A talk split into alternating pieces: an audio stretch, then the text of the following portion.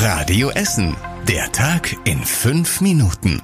Am 1. Februar, Antonia Weiß ist hier. Hallo zu euch. Das Krupp-Krankenhaus in Steele hat einen Weg aus der drohenden Pleite gefunden. Für das Krankenhaus ist ein Sanierungskonzept erarbeitet worden.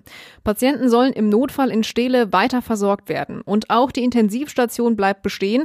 Außerdem werden weiter Patienten mit akuten Schmerzen und Wirbelsäulenerkrankungen behandelt. Dazu kommt sogar ein neues Angebot einer Tagesklinik für Schmerzpatienten.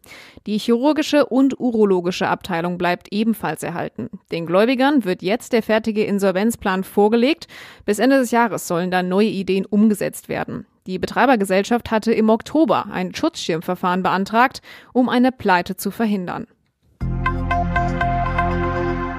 In der Ratssitzung ist es gestern um viel Geld gegangen. Die Politiker haben entschieden, dass die Frieda-Levi-Gesamtschule im Ostviertel und das Nordostgymnasium in Altenessen ihre lang geplanten Neubauten bekommen. Die Kosten liegen bei rund 280 Millionen Euro. Weitere Ergebnisse aus der Ratssitzung fasst euch Christian Banja zusammen. Die Ganztagsangebote an den Grund- und Förderschulen werden für die Stadt Essen teurer. Sie muss dieses Jahr zwei Millionen Euro mehr einplanen. Die Kosten fürs Personal sind gestiegen und es gibt mehr Gruppen als ursprünglich mal geplant waren.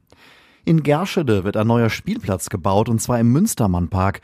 Die Stadt gibt mehr als eine halbe Million Euro aus, unter anderem für ein Spielhaus, Kletter- und Sportmöglichkeiten.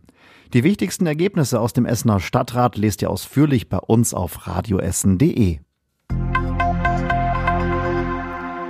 Kurz vor dem Wochenende fahren bei uns in Essen kaum Busse oder Bahnen. Die Gewerkschaft Verdi hat für morgen einen Streik im ÖPNV angekündigt. Bei uns in Essen müssen sich Pendlerinnen und Pendler deshalb wieder eine Alternative überlegen. Diesen Freitag gibt es deshalb keinen regulären Linienbetrieb bei der Ruhrbahn. Es soll aber einen Notbetrieb geben. Tagsüber sollen einmal pro Stunde einige Nachtexpresslinien fahren. Regional- und S-Bahn-Linien fahren teilweise und können ausfallende Busverbindungen ersetzen. Welche das im Einzelnen sind, das könnt ihr auf radioessen.de nochmal nachlesen. Die Mitarbeiter der Ausländerbehörde packen dieses Jahr die Umzugskartons. Nächstes Jahr im Frühling will die Ausländerbehörde umziehen und sie hat für nächstes Jahr neue Räume gemietet, die nur wenige Meter entfernt an der Kruppstraße liegen. Es geht um das ehemalige Siemens-Gebäude. Die Räume dort standen schon länger leer. Deshalb muss da erstmal alles umfangreich saniert werden. Außerdem muss das Haus für den Publikumsverkehr umgebaut werden. Es soll ein großer Empfangsbereich entstehen und es müssen auch mehr Toiletten eingebaut werden. Auf der 40 in Richtung Essen hat es heute Morgen einen kilometerlangen Stau gegeben. Gegen kurz vor neun hat ein Bus mit Essener Kennzeichen zwischen Bochum-Hamme und dem Dreieck Bochum-West komplett in Flammen gestanden. Die beiden Insassen konnten sich noch rechtzeitig retten. Die Details hat Radio Essen Stadtreporterin Julia Krüsemann. Der Fahrer des Busses hat komische Geräusche im Motorraum wahrgenommen und daraufhin auf dem Seitenstreifen angehalten. Dann sind Flammen aus dem Motor geschlagen, später hat der gesamte Bus gebrannt.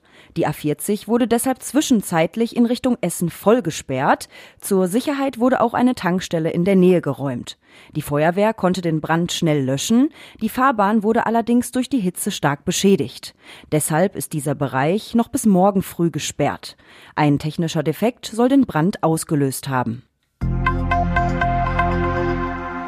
Der Zustand der Turnhallen an den Essener Schulen wird langsam besser. Die Stadt hat einen Zwischenbericht zu ihrem Turnhallen-Sanierungsprogramm veröffentlicht. In den letzten fünf Jahren wurden 130 Millionen Euro investiert. Fertig sind unter anderem die Sporthallen am Berufskolleg Ost in Huttrop und der Friedensschule im Südostviertel. Bauarbeiten laufen aktuell zum Beispiel an der Helene Lange Realschule in Steele und der Hinsbeck Schule in Kupferdreh. In Zukunft sollen weitere Turnhallen modernisiert werden, unter anderem am Berufskolleg West in Frohnhausen und der Erich Kästner Gesamtschule in Steele. Wie viele Sporthallen tatsächlich saniert werden müssen, das lässt sich noch nicht sagen. Bislang wurden noch nicht alle Hallen untersucht. Und kommen wir am Schluss zu einer guten Nachricht. Der Essener Energiekonzern E.ON hat seine Erlöse aus dem Kunstbazar von Januar gespendet. Und dabei sind insgesamt 200.000 Euro an das Kinderschutzhaus des Kinderschutzbundes, die Tafel, den neuen Essener Kunstverein und die Stiftung Universitätsmedizin gegangen.